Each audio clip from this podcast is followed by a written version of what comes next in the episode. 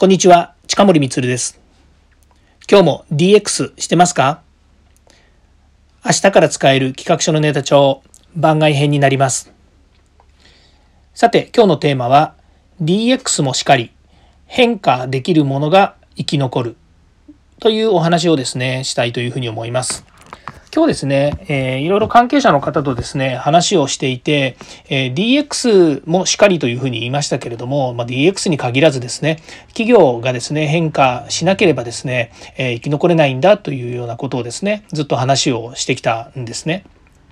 で、まあ、ただですね、え、今回コロナというですね、この、え、まあ、未曾有の事態っていうんでしょうかね、えー、ブーカと言われています。えこういう、えゴールがですね、もう本当にわからないような社会になってですね、えどうやったらま企業が変化して生き残れるのかっていうこと、これはですね、あの答えがない世界なんですよね。ただしですね、えじゃあどういうふうにしていったら生き残れるのか、まあ、生き残ることだけが目的ではないんですけれども、やはりいろいろ社会的な面とかですね、えことを考えた時にですね、え企業として、えどうやってですね、成長していくのかっていう文脈の中にですね、あの、生き続けていくっていうことが、まあ、あるというふうなことなんですね。で、まあ、言葉遊びにはなってしまうんですけれども、ここでですね、意地っていうことがあるんですね。まあ、維持とか維持というのはですね、ちょっと似てますけれども、維持っていうのは、まあ、どういうふうにですね、現状維持とかの話なんですけれども、残していくのか、えー、残、残、残すべきかみたいなですね。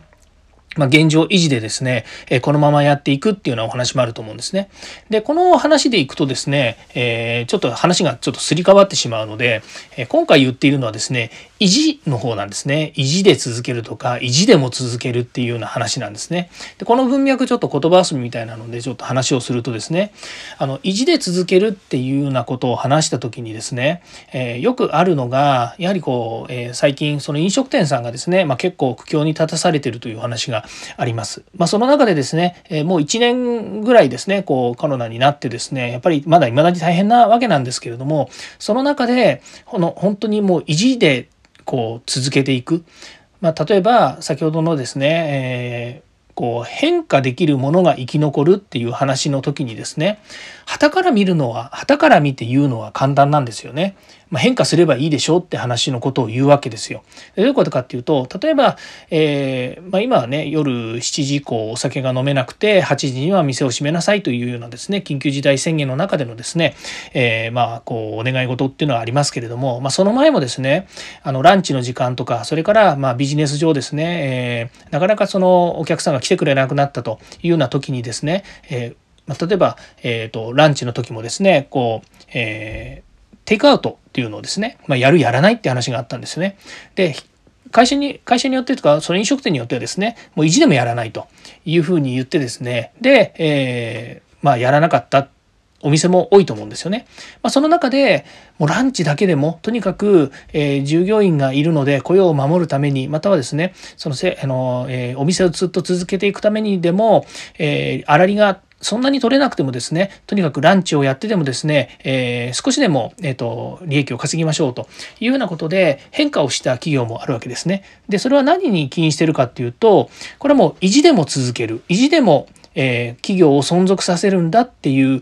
気持ちがですね、変化を生み出したっていうこともあるわけですよね。ま、もちろん企業によってですね企業によってっていうのはそのお店ですね今回の場合で言うとお店によってはですねその方針転換がすぐにできるお店もあったかと思うんですよね。ただ、えーお店の商材によってはですね、そういったそのテイクアウトがまあできないものもあるでしょうし、それから今まで作ってたものと全く違う、えー、お店のブランドみたいな形でですね、あのランチやテイクアウトを始めたらですね、そのお店の質が下がるんじゃないかとか今までのお客さんから離れちゃうんじゃないかとかですね、まあ、いろんな不安だとかですねあの、まあ、不安だけじゃなくてですねビハインドになる部分いっぱいあるとは思うんですよね。ただそれはその店舗だけじゃなくて他のお店も全てのもう今ね世界の全ての、えー、まあ商店さんとかですね、えー、店舗さんがそういう状況になってたというのであればですねもうこれも変化せざるを得ないということがあるんですね。あとは、まあ、これを機にですね、えー、もうお店を畳む機会だからやめてしまいますと言ってですね、え、まあ、さっとこうやめてしまえる企業もあったでしょうしお店もあったでしょうしそういったものもあると思うんですよね。でどこで意地を張るのかどこで意地を、え、継続するのかっていうですねこの意地っていうのがですね、まあ、非常にですね今日私が、えー、いろいろこう話し合ったり考えたりしてですね、えーと、刺さったというか、えー、気になったキーワードなんですよね。まあ、そういう意味で言うとですね私の結論ではないんですけど私軸で言うとですねこの、えー、DX を活用利活用しましょうっていう話のとところでいくとあの DX を使いながらですね企業が変化をしていく先にですね社会的にやっぱりこうメリットのあること、えー、社会的にやっぱり意義のあることっていうのを目指していくということがあるんですけども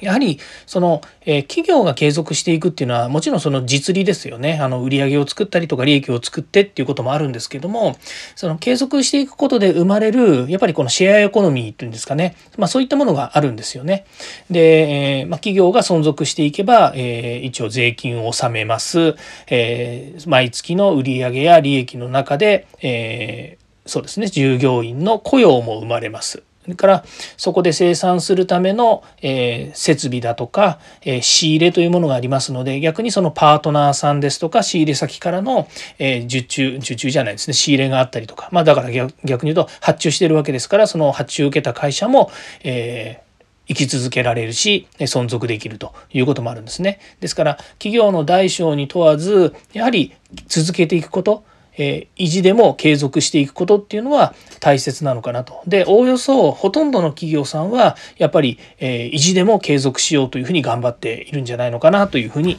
思う一日でした。えーそうですね。DX に絡めて言うとやはりデジタルを活用して少しでも効率化したりとか新しい商品をですね作る、まあ、そのためにですね DX 活用することで圧倒的なスピードを作り上げることができる可能性があるということですね。こういったことも、えー、今後ですねデジタルを活用していくということにまあ相なるということですよね。はい。えーと、ちょっと別のですねニュースというか話題をちょっとお話ししますと、えー、明日ですね2月の13日それから14日はですね、えー第5回ヒマラヤ祭りですね。私が今このプラットフォームでヒマラヤというプラットフォームでですね、音声配信していますが、ヒマラヤ祭りというのがあります。で、私は明日13日にですね、まあ、あるテーマですね、共通テーマにのっとってですね、配信をさせていただく予定です。明日の10時にですね、配信をいたします。ぜひ楽しみにしていてください。今回はですね、50名のですね、50名かな？ぴったり50名だったかな？の、えー、ヒマラヤのですね、有名なえー、キャスターですね、キャスターさん、音声配信のキャスターって言った方がいいんですね。が、えー、パーソナリティというふうに言うかもしれないですね。がですね、50名がですね、えー、一斉にやるんですけれども、まあ、半々ですね、13日に、え、25人、14日に25人ということで、まあ、2日間で50名がですね、総勢50名が、え、まあ、あるテーマでですね、お話をします。まあ、13日と14日では、